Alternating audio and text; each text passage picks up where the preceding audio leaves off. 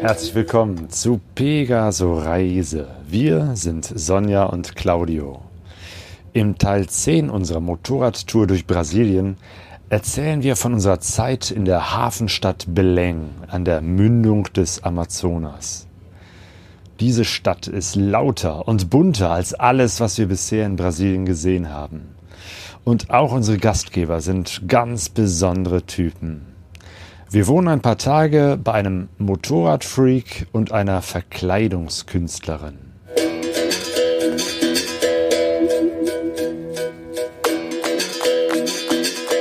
Pegaso Reise. Expeditionen mit den Ohren.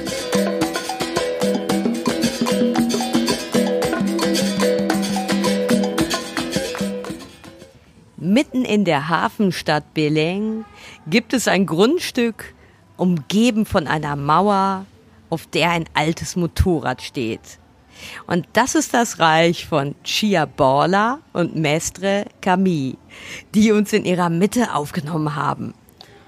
Und wir müssen erstmal erzählen, wie wir überhaupt hierher gekommen sind. Wir sind jetzt äh, ja in Beleng, aber der Weg dahin, da können wir eigentlich direkt am letzten äh, Podcast ja. anknüpfen, wo das Thema ja diese vielen Begegnungen waren. Und das hörte nicht auf. Also es ging immer noch weiter mit diesen äh, interessanten, spannenden und unerwarteten äh, Begegnungen. Nach dem Ruhetag oder den zwei Ruhetagen in Acailandia sind wir ja losgefahren und hatten im Gepäck eben den Kontakt äh, zu einem Ort, der war ungefähr, so weit nicht, 200 Kilometer entfernt. Ähm, Paragominas. Genau. Da hatte uns damals noch der, ich weiß gar nicht, war das Popeye? Ja. jemand hatte uns einen Kontakt gegeben und sagte, ja, in Paragominas, da kenne ich jemanden, auch ein Motorradfahrer, der kann euch da vielleicht äh, weiterhelfen.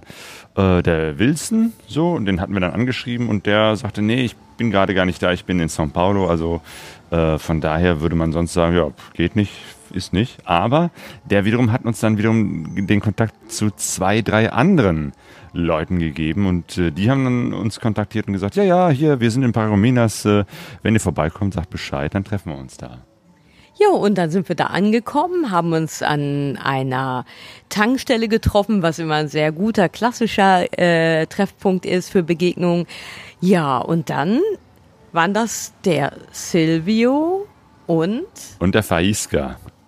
Ähm, genau, also zwei Motorradfahrer, die dort äh, auch standen. Faisca fährt eine 1200er BMW GS und äh, der ähm, Silvio eine Tenere 250. Ein echt schönes Motorrad, das es leider hier in Europa nicht gibt. Äh, also wirklich zwei echte Reisemaschinen und ähm, ja, haben uns direkt begrüßt, haben gesagt, hallo, hier, komm, äh, wie sieht's aus? Habt ihr schon zu Mittag gegessen? Hat man nicht. Also komm, dann, dann gehen wir jetzt erstmal hier um die Ecke, gibt's ein Restaurant, essen wir erstmal was. Ja, und dann kamen noch andere Leute, die sie kannten dazu, haben uns begrüßt, mal wieder willkommen geheißen. Und es ist so bei diesen Begegnungen, wir sind, halten das immer so ein bisschen offen, ähm, wie der Kontakt so ist, die erste Begegnung ähm, und wie, wie die Leute so drauf sind, ob wir sagen, hey, ähm, vielleicht, wenn die uns einladen zum Übernachten. Das wird uns dann so ganz kurz äh, mit Augen zwinkern, kurz schließen wir beide, ob wir das jetzt machen oder nicht. Also manchmal wissen wir, okay, jetzt wollen wir wirklich weiterfahren und ähm, würden das dann auch nicht annehmen, so eine Einladung zur Übernachtung. Aber manchmal ist das so ein bisschen wirklich auch offen von unserem ersten Eindruck gegenseitig. Wie ist das so mit der Chemie? Ähm, ja, und da war das jetzt einfach so, die beiden waren sehr nett, aber da kam jetzt auch nicht so das Angebot ähm, äh, zum Übernachten, sondern die haben gesagt, ähm, okay, wir können euch hier im Hotel empfehlen, aber weil wir irgendwie dachten, Mensch, oder du vor allem, wir können noch ein bisschen näher heute nach Beleng rankommen, dann ist der Weg morgen nicht so weit, haben wir denen dann gesagt, jo, wir essen was und dann fahren wir aber noch ein Stückchen weiter. Und dann sagten die, okay, ähm, dann über, überlegen wir jetzt mal gemeinsam, wie ihr noch fahren könnt, weil wir hatten jetzt nicht mehr so einen Bock auf so eine große Straße. Dann haben die sich wirklich Mühe gemacht und gesagt, ja, ihr könnt da und daher fahren und haben überlegt. Ja, weil wir, wir sind ja immer noch auf der Transbrasilianer unterwegs gewesen, ähm, die eben halt mit viel Autoverkehr, äh, vor allem viel, viel Lkw-Verkehr und unendlich vielen Schlaglöchern äh, gespickt war. Genau. Äh, ja, die Schlaglöcher wurden immer größer. Ja, die waren teilweise zogen die sich über die ganze Fahrbahn und das Ding ist, wir haben ja vorher schon beschrieben, LKWs überholen, LKWs, wir versuchen die zu überholen. Jetzt ähm, kam aber wirklich noch dazu, dass diese Riesenlöcher mitten auf der Fahrbahn, äh, die man manchmal auch erst kurz vorher sieht, sieht ähm, einfach dazu geführt haben, dass die LKWs äh, sehr oft auf unsere Fahrbahn wirklich auch ausgewichen sind. Also entgegenkommende LKWs. Ja, und das nicht, entgegenkommende. weil sie irgendwie einen anderen LKW überholt haben, sondern schlichtweg, weil sie um ein riesen Schlagloch herumgefahren Ja. sind. Also das äh, war echt nicht schön. Nee. Ähm, und die sagten, ja, es gibt tatsächlich von hier aus nach Beleng noch eine Alternativstrecke. Und ähm, ja, dann haben wir echt zusammen nochmal über der Karte äh, gebrütet und die haben diskutiert, weil es gibt sogar verschiedene Möglichkeiten. Hier eine Straße, da eine Straße, die ist aber nicht Genau. asphaltiert oder diese Straße ist irgendwie nicht bekannt. Äh, also es gab, gäbe wohl eine Straße, die noch nicht mal bei Google eingezeichnet ist. Da dachten wir, auch, okay, nee, das muss jetzt nicht sein, dass wir jetzt hier Ja. irgendwo äh, völlig lost gehen. Aber es gibt auf jeden Fall äh, eine Alternative, die äh, sogar ein bisschen kürzer ist, die nicht länger dauert, ähm, aber schöner ist und kleinere Straßen. Ja, und die ähm, führte nach Concordia. Genau, da haben wir geguckt, also ne, es, wir können jetzt nochmal 200 Kilometer fahren und dann sind wir in Concordia. Und ähm, wie war das? Da, ah ja, von denen Ja. kan kannte auch wiederum jemanden in Concordia und hat gesagt, hier, das ist der Junior, der hat eine Und- Motorradwerkstatt ähm, und dann fahrt doch bis dahin und meldet euch beim Junior. Äh, beziehungsweise er hat dann auch schon dem Junior Bescheid gesagt und dann äh, haben wir da einen Kontakt. Das war echt, ja, klasse und es war auch auf jeden Fall eine gute Empfehlung, weil tatsächlich, wir sind dann abgebogen von der großen Straße auf eine etwas kleinere, ähm, wo tatsächlich weniger Verkehr los war, äh, die auch nicht ganz so kaputt war, weil es eben halt auch nicht so viele LKWs hatte. Äh, und die nur deswegen äh, von dem großen Verkehr gemieden wurde, weil sie äh, über Flüsse führte, nicht nur über Brücken, sondern auch an einer Stelle eben halt mit einer Fähre. Und das Fähre ist natürlich für LKWs nicht so toll. Haha, aber für uns. Genau. Uns macht das ja Spaß, mit einer Fähre über den Fluss zu fahren. äh, deswegen war das auf Dachte jeden ich. Kleiner Cliffhanger. Oh ja, aber erstmal sind wir dann bis Concordia gefahren Ja. und da war das der Junior. Ja, auf so einem Roller kam dann der Junior mit seiner Tochter angebraust. Total lieber, netter Mensch. Ne? Wenn man in seine Augen geguckt hat, der hat schon so gestrahlt und so eine Freundlichkeit ausgestrahlt. Ja, und der hat erstmal mit uns so eine Runde gemacht durch sein Städtchen. Concordia ist wirklich, war wirklich ein nettes, ruhiges Städtchen mit, mit so auf dem Zwischenstreifen zwischen den Fahrbahnen haben die so so Joggerstrecken gemacht, also so extra so eine äh, so wie im Grünstreifen so eine Bahn für Jogger und Fahrradfahrer, also ganz nett. Und äh, ich, alle paar Meter hat er gehupt und die Hand gehoben, weil er da Leute kannte und hat uns zum Hotel gebracht und hat uns sogar noch mit seiner Tochter geholfen, die Klamotten auf unser Zimmer zu bringen, also total hilfsbereit und nett. Ja, Jo, das war eine schöne Begegnung in Concordia. Am nächsten Morgen sind wir dann auch extra nochmal äh, zu seiner Werkstatt gefahren. Und siehe da, es war zum Glück auch eine Honda-Werkstatt, ähm, äh, weil mal wieder ein Ölwechsel äh, anstand. Und ja, genau, da haben wir direkt das volle Paket bei ihm gemacht. Also Ölwechsel und Kette. äh, Kette spannen, Luftdruck messen. Ja, und das war eine total nette Mannschaft da. Und sein Team, die waren alle total freundlich und nett und haben gelacht. Und ja, das war echt, hat echt Spaß gemacht. Ähm, ja, dann so ein bisschen mit denen zu reden, soweit es halt geht, mit Händen und Füßen. Ähm, und dann waren die Mopeds fit für das letzte Stück, die letzten 100 Kilometer bis nach Beleng. Jo, ähm, genau. Dann ging es tatsächlich äh, zu dieser Fähre, zu einem Fluss, den wir überquert haben, ähm, wo es keine Brücke gab. Und das war auch noch ein echt besonderes Erlebnis. Oh ja, das ist ja manchmal so, man sieht, also ich bin ja mit dem GPS gefahren. Also nein, beziehungsweise, also ich bin vorgefahren, das GPS an meiner Maschine und von daher sah ich schon, ah, irgendwie kommt gleich der Fluss hinter so einer Biegung und dann ist das ja immer so eine Überraschung. Man biegt um eine Ecke, zack, da ist ein Fluss.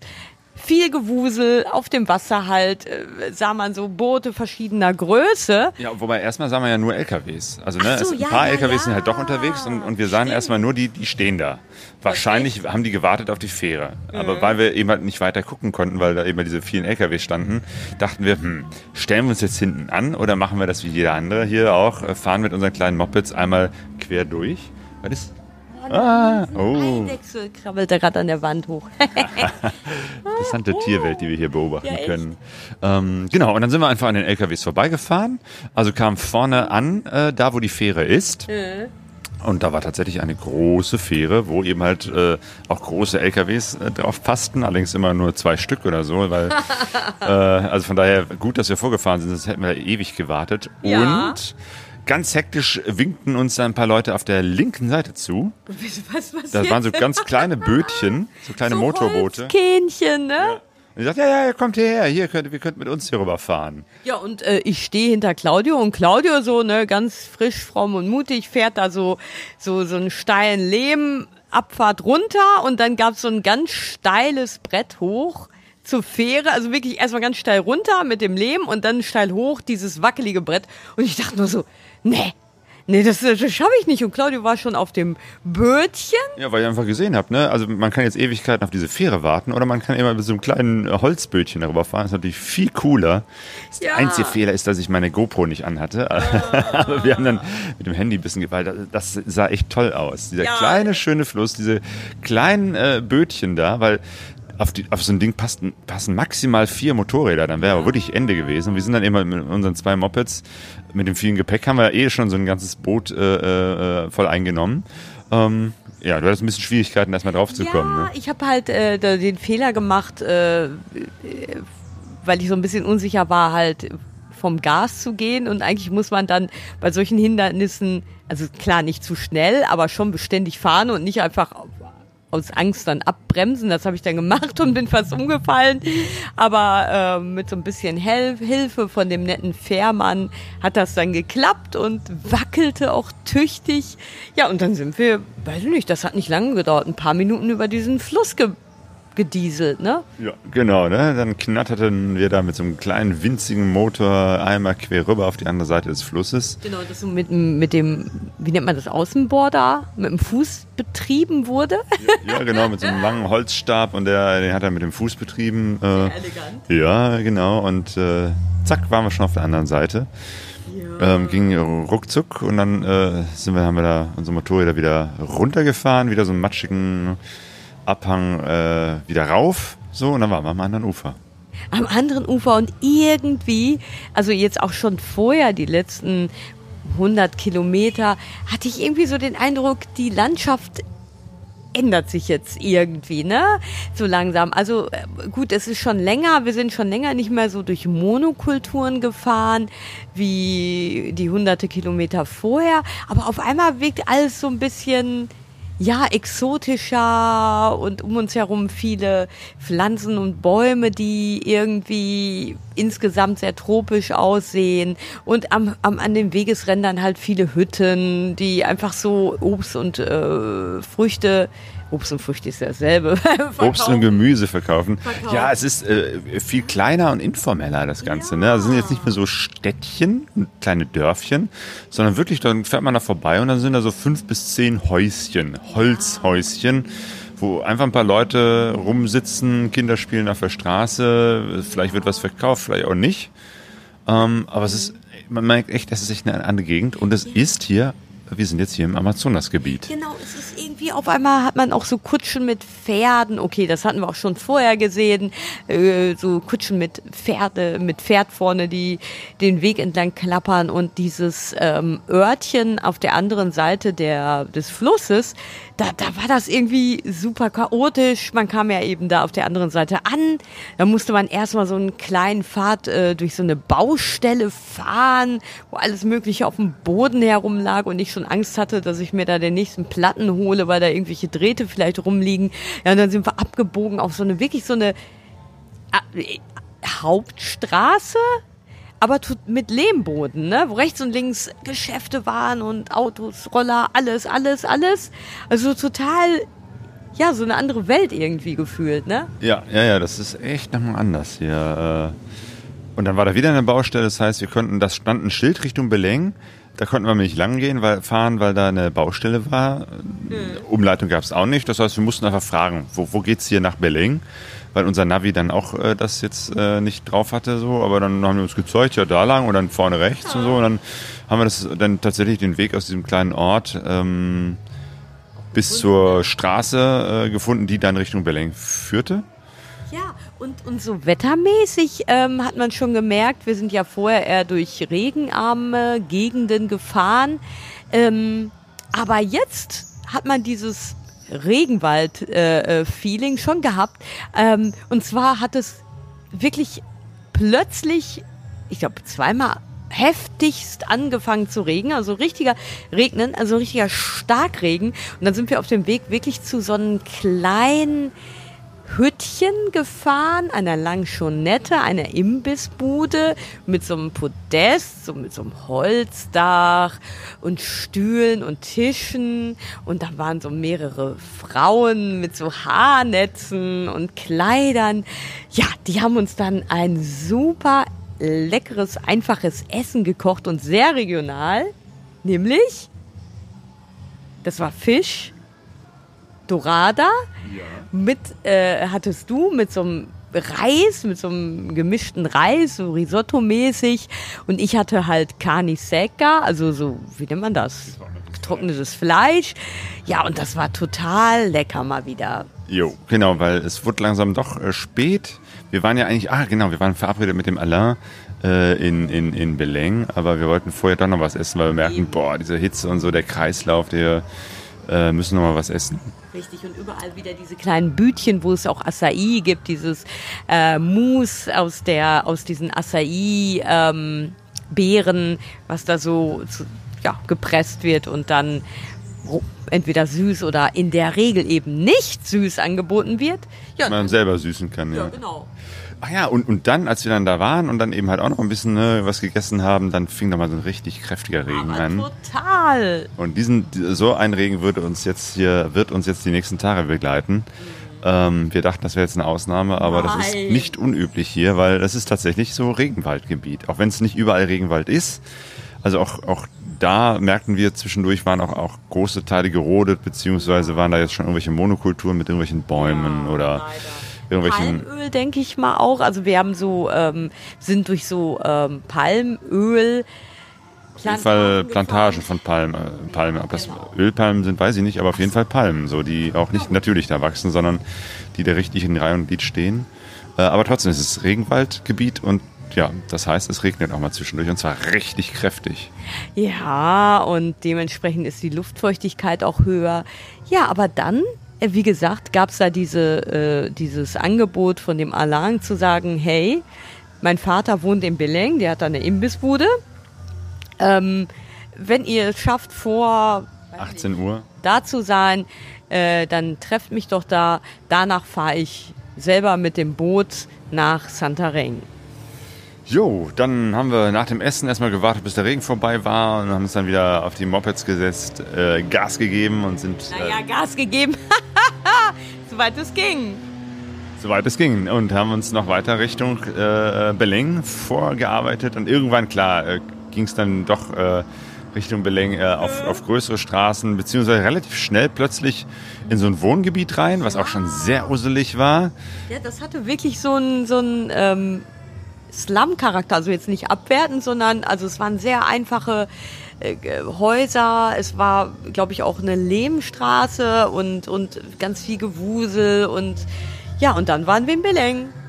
Jo, und mein erster Eindruck war von Beleng war nicht so gut. Also ich muss ehrlich sagen, ähm, Beleng ist eben halt eine sehr nasse, feuchte Stadt. Das sieht man überall, weil es überall schwarz ist. Man könnte denken, dass es mal in den Häusern gebrannt hätte, aber da ist auch Schimmel einfach. Ja, ähm, also irgendwie ist, ist hier unheimlich viel Schimmel überall, äh, diese Hitze und Feuchtigkeit gleichzeitig. Alles äh, sehr informell, äh, dreckig, also Meine Güte, es ist. Äh, Große Straßen, die, die, äh, also riesen, ja, wo mehrere Streifen hintereinander oder nebeneinander sind, meine ich eher. Aber anders als zum Beispiel in Brasilia, einfach vom Verkehr auch fand ich viel chaotischer und ähm, äh, viel mehr Roller hatte ich so den Eindruck, die wild durcheinander fahren. Ich kann jetzt auch subjektiv sein, aber ich hatte so den Eindruck. Ja, aber das ist auch mein Eindruck. Das ist einfach hier ähm, alles sehr. Ich meine, gut, äh, Brasilien ist auch sehr aufgeräumt, weil das ja, alles von vornherein so geplant war und das hier ist eine natürlich gewachsene Stadt. Ja. Aber doch sehr durcheinander, sehr chaotisch. Ähm, sehr lebendig, um das mal auch mal positiv zu sagen. Oh ja, sehr auch positiv lebendig. Ja. Laut äh, Musik und Sprachgewirr überall. Ähm, Tanzende Menschen, also jetzt um nicht irgendwelche Klischees zu bemühen, aber es ist schon wirklich hier sehr, äh, die Menschen sind oder viele Menschen, denen wir begegnen, sind sehr offen und sehr kommunikativ.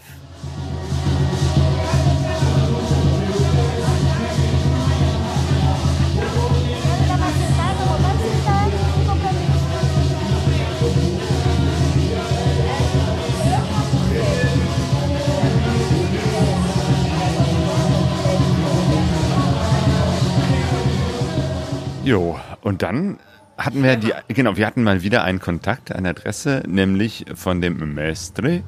Gut, aber erstmal haben wir ja quasi versucht, noch den Alain zu treffen und äh, sind dann zu so einem ähm, Condominio gefahren. Das ist so ein, ja, Gated Community, ähm, nennt man so etwas auch. Ähm, ich weiß gar nicht, ob es ein deutsches Wort dafür gibt. Also im Prinzip so ein Wohngebiet, wo mehrere Häuser, Mehrfamilienhäuser sind, die dann umzäunt sind und da wird kontrolliert, wer rein und raus fährt. Also im Prinzip so ein Sicherheitsding. Ist eine riesen äh, Mauer drumherum. Und ähm, ne, jeder, der reinfährt, muss sich erstmal ausweisen oder beziehungsweise zumindest, ja doch, es wird kont kontrolliert, ne? Man muss sich ausweisen und muss, muss sagen, wo man hin will. So, und wir sagen da, ja, wir wollen zum Vater von Alain. Der hat hier ein Restaurant. das galt natürlich nicht, also mussten wir alle anrufen. Der leider, wir waren dann doch etwas spät dran, der war schon weg. Der war schon auf der Fähre. Alain war ja dieser, wenn ihr euch erinnert, der 1000 Kilometer am Tag gefahren ist, um innerhalb von drei oder vier Tagen vom Süden nach Norden zu, nach Beleng zu fahren. Genau, der ist einfach zu schnell für uns oder ja. wir sind zu langsam für ihn, wie auch immer. Aber er hat uns dann immer gesagt, ihr müsst sagen äh, zur, zur äh, Bardo Gaúcho. Ja zum Restaurant vom Gaúcho. Da müssen, als wir das gesagt haben, dann hat uns dann der tatsächlich der, der Wachmann vorne auch reingelassen, sonst wären wir nicht reingekommen. Also durften, durften wir durch das Tor reinfahren. Ja, und ähm, ich habe das bisher äh, so beobachtet, dass diese gated Communities oft halt sehr, ähm, dass dahinter diesen Mauern, was man sehen konnte, immer sehr wohlhabende Häuser oder Wohnungen zu sehen waren. In diesem Fall wirkte das aber gar nicht so. Also ja, also die Gebäude wirken sehr einfach, ne? Und trotzdem haben die das irgendwie so organisiert, dass sie da in diesem ja einfach überwachten Gebiet wohnen in dem dann eben auch nicht so viel Kriminalität zu denen durchdringt. Und dort war der Gaúcho. Zwar ohne seinen Sohn, aber der Gaúcho. Genau, wir haben zumindest den Vater von, von Anna getroffen und uns dann jetzt mit ihm unterhalten, Wasser getrunken. Äh. Ja, Gaúcho ist ja, nennt man ja die Menschen, also aus dem Süden von Brasilien, nennen sich oder werden auch Gaúchos genannt, und weil der Vater vom Alain aus dem Süden in den Norden äh, umgezogen ist, nennt er halt seine Bar zum Gaúcho. Ja, und der war auch nett und wollte uns gleich zu einem ja, Churrasco einladen. Und, aber wir dachten, nee, es wird gleich dunkel, fahren wir doch weiter. Und wir hatten ja schon gegessen. Und äh, genau, dann, dann, sind wir dann zum Mestre Camille, also zum Meister Camille gefahren. Standen vor einem Tor. Genau, äh, ne, irgendwie mit Google Maps und, und äh, GPS haben wir dann dieses große rote Tor äh, gefunden, hat das auch beschrieben. Darüber ist ein, ein Motorrad oben auf dem Tor. Und als ich das auftat, hat uns tatsächlich der Meister begrüßt. Der Meister, richtig. Und irgendwie ein richtiger ähm, Figurinha, würde man jetzt auf Portugiesisch sagen. Ne? Ein richtiger Typ, wie sagt man? Ich weiß es schon nicht mehr auf Deutsch, aber also wirklich eine sehr besondere, auffällige Person, ein älterer Mann mit einer Glatze und, und einem langen weißen Bart. Und dann hat er so eine Kutte auch an, so eine Motorradkutte, so eine schwarze mit ganz vielen Aufnähern und auf äh, äh, Stickern.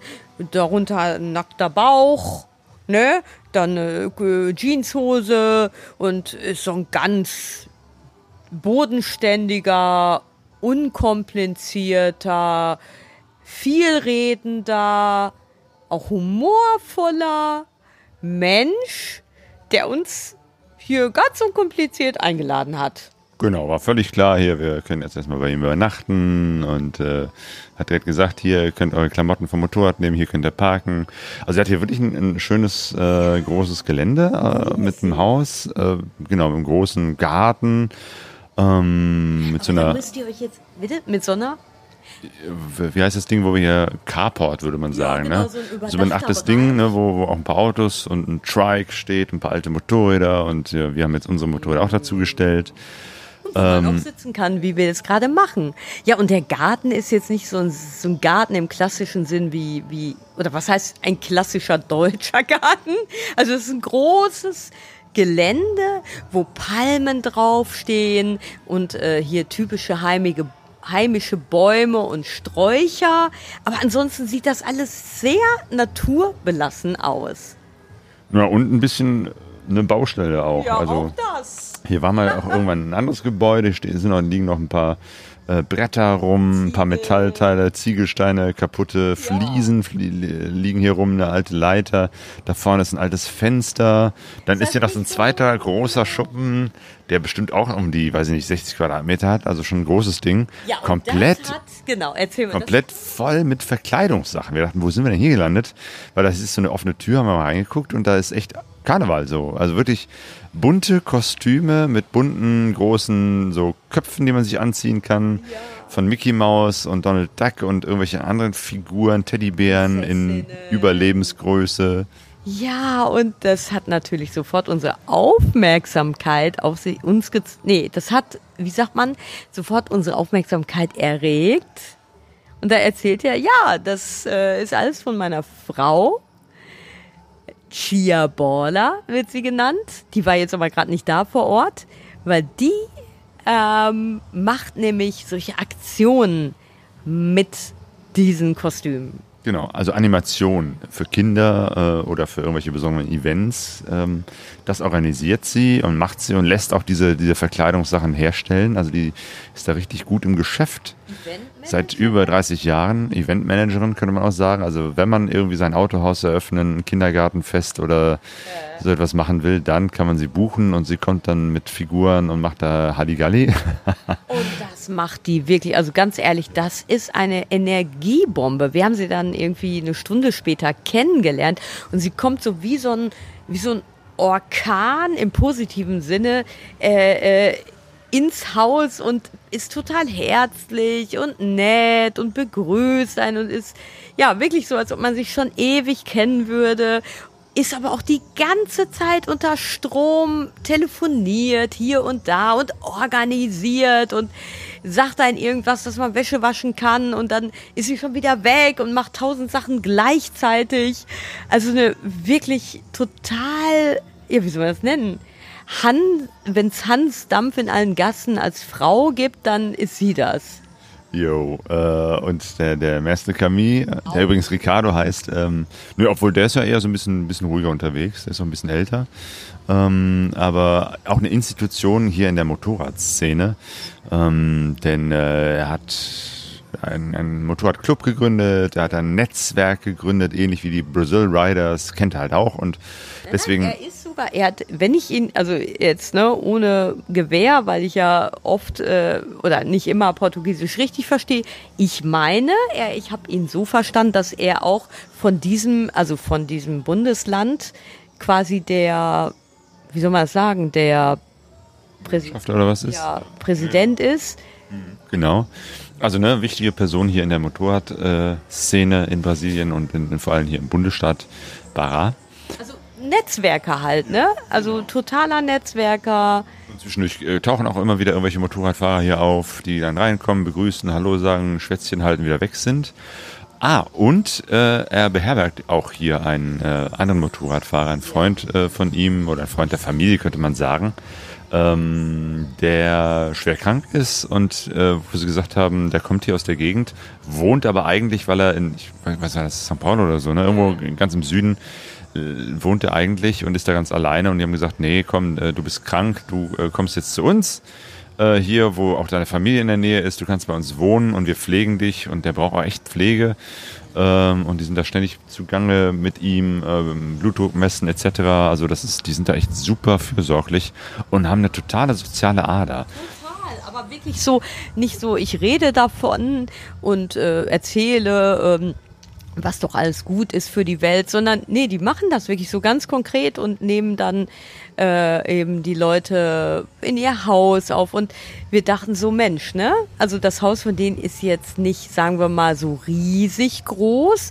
Und da wohnen auch noch drei, naja, Jugendliche bis fast Erwachsene, junge Erwachsene auch noch.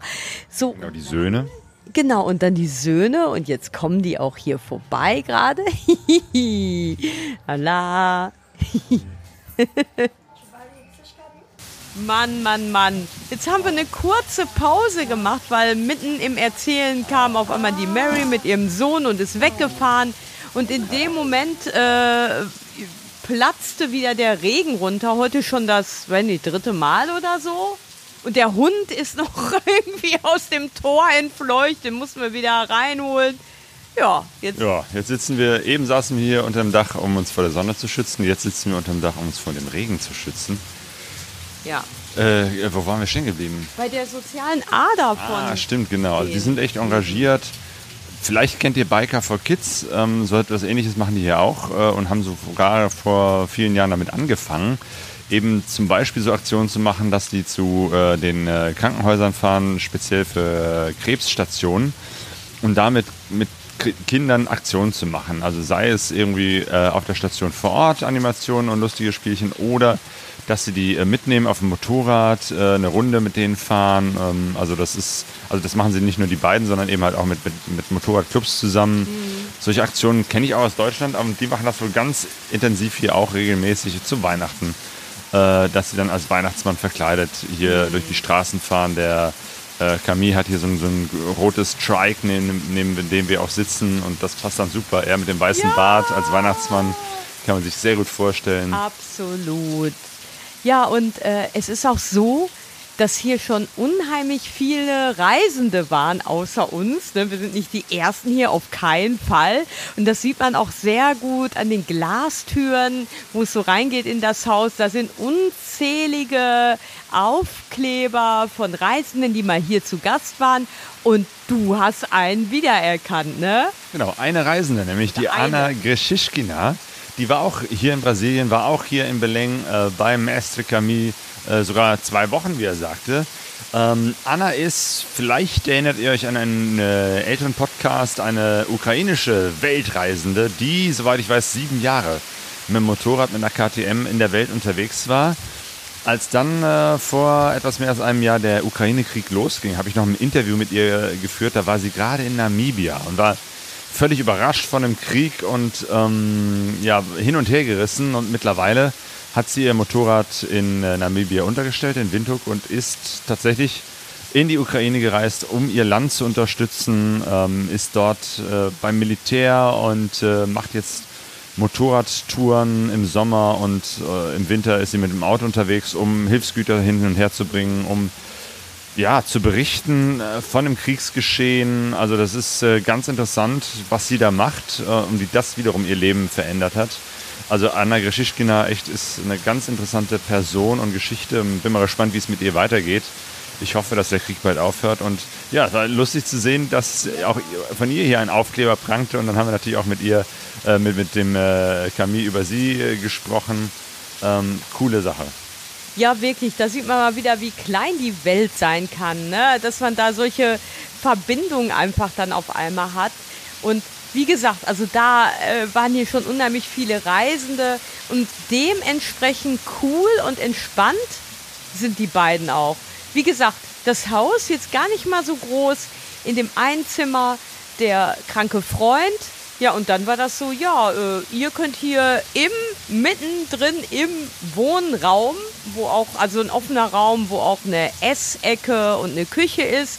Ja, hier äh, könnt ihr so das Schlafsofa benutzen, mitten umgeben vom Trubel, von den Hunden oder sagen wir mal einem, der drin sein darf. Die anderen beiden dürfen nur draußen sein, den Söhnen, dann dem kranken Freund und also voll das pralle Leben.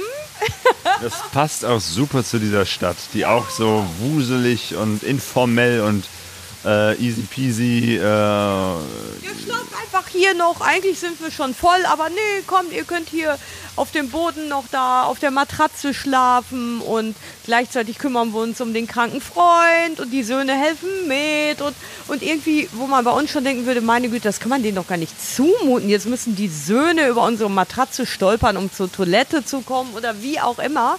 Aber irgendwie sind die das anscheinend schon gewohnt von den vielen Reisenden. Und ähm, unsere Vorbehalte sind da oft gar nicht so, ja, so, die ticken einfach anders da als wir, ne? Ja, absolut. Also das ist so, ja, an, an, den Stellen merke ich dann auch, wie deutsch ge ja. ich äh, doch geprägt bin, äh, weil ich denke mir auch, du kannst ja nicht einfach bei wildfremden Leuten da jetzt dich ins Wohnzimmer legen. Genau. doch, warum denn nicht? Ja, morgen steht dann die Mary auf und kocht dann irgendwie ein paar Meter weiter den Kaffee und, und äh, ja, und ich, ich nehme mir dann so vor, meine Befangenheit so abzulegen und in dem, in dem Wissen, dass die das wirklich meinen. Also wenn die jetzt hier sagen, ihr könnt hier schlafen, dann ist das nicht so, ja, wir machen das Zähneknirschen. Nö, die haben da kein Problem mit. So, und ähm, ja, und was können wir denn jetzt noch erzählen? Ach, gestern Abend, ne? Genau, und was sie auch organisiert haben für diesen kranken Freund ist ein Gottesdienst. Äh, hätten wir jetzt auch nicht so gedacht, aber tatsächlich, die haben auch viele Kontakte in die christliche Szene, äh, also zu, zu Kirchen ähm, und zur christlichen Motorradszene, beziehungsweise Motorradfahrer sind allgemein hier sehr christlich drauf. Haben wir schon öfter gemerkt. Auch bei anderen, da ist es ganz bei so Treffen gar nicht ungewöhnlich, äh, dass da ein Gebet gesprochen wird oder eine Andacht gehalten wird. Und so war das dann hier auch. Die haben ein paar Freunde zusammengetrommelt. 30, 40 waren da schon, ne? Genau, haben ein paar Plastikstühle aufgebaut hier unter dem äh, Vordach äh, im Garten und dann fand hier ein kleiner Gottesdienst statt. Genau, mit, mit mehreren Pastorinnen. Ähm, einer hatte ein Keyboard gespielt und ähm, das ist hier von so einer, ähm, wie heißt das, Gemeinschaft, die heißt Assembly. Assemblea de Deus. Das ist eine Kirche, deren Gebäude sieht man echt überall. Wobei nicht Gebäude, das sind meistens auch einfach nur irgendwelche Hallen, kleinere oder größere, aber es steht halt immer dran Assemblea de Deus und man sieht ja alle möglichen äh, evangelische und evangelikale Kirchen. Ähm, einige kennt man auch, so Baptisten, klar, kenne ich, und ein paar andere äh, auch, Lutheraner eher selten, aber diese Assemblea de Deus ist irgendwie eine sehr weit verbreitete ja, Kirche. Neben der natürlich der katholischen Kirche, die ja sowieso hier sehr stark in Brasilien vorherrschend ist. Das ist ja auch wirklich mal spannend, dem beizuwohnen. Jetzt würde ich mal gerne einen fachkundigen, eine fachkundige Meinung haben. Claudio, du als Diakon, wie, wie fandest du diesen Gottesdienst? Auch sprachlich habe ich das ja nicht so verstanden wie du. Ähm, ja, das ist ein äh, eher evangelikaler Gottesdienst gewesen, sprich ähm, sehr frei. Ähm, keine Liturgie oder kaum erkennbar. Nee, nee, es war keine Liturgie. Es wurden einfach Lieder gesungen und dann hat jemand was erzählt und dann wurden Lieder gesungen und hat jeder jemand was erzählt und das war auch nicht besonders strukturiert im Sinne von, man hat eine Bibeltextstelle und die wird dann ausgelegt, sondern man erzählt aus seinem Leben, genau, also der Schwank aus dem eigenen Leben ist hier so das äh, zentrale Ding ähm, und streut dann da ein paar Bibelstellen ein und das hat alles, auch alles mit Gott zu tun und dass Gott heilt ähm, und ähm, reinigt und, und, und äh, das, dann haben wir eben auch natürlich gemeinsam dafür gebetet, dass auch der kranke Freund äh, wieder gesund wird. Ähm, also schon toll, ja. dass die so etwas hier auf die Beine stellen für diesen Freund, der ja eben halt da beisaß und man merkt auch, ne, der hat Schmerzen, dem geht es echt nicht gut, aber das hat ihm sicherlich auch gut getan, ja. dass so viele Menschen zusammenkommen, ähm, um ihm beizustehen. Total. Also das fand ich schon, abgesehen davon, dass diese Art von Gottesdienste nichts für mich ist, aber ich fand generell einfach diese Geste und äh, dieses so, wir lassen dich nicht allein, das fand ich schon sehr beeindruckend. Und die Musik war bewegend, weil der äh, Musiker, äh, auch ein Pastor, äh, kommt aus Bahia und er hat Reggae gespielt. Und dann war das sozusagen äh, ein Motorradgottesdienst, weil es waren die meisten waren eben Motorradfahrer, die mit ihren Kunden hier waren, mit Reggae-Musik, auch eine ungewöhnliche Mischung. Sehr schön. Genau, ich glaube, jetzt können wir an der Stelle mal ähm, unseren ein bisschen was, ein paar O-Töne einstreuen.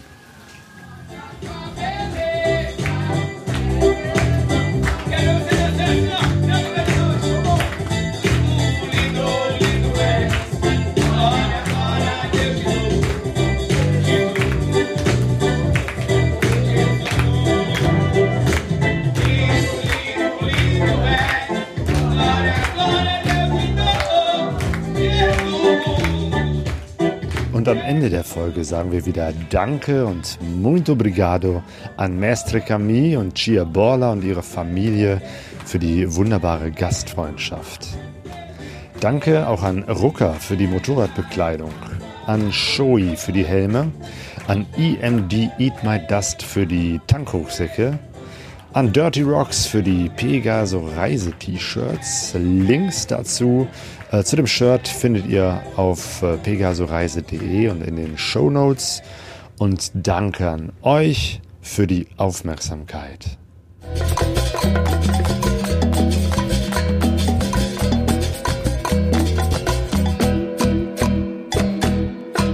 Pegaso Reise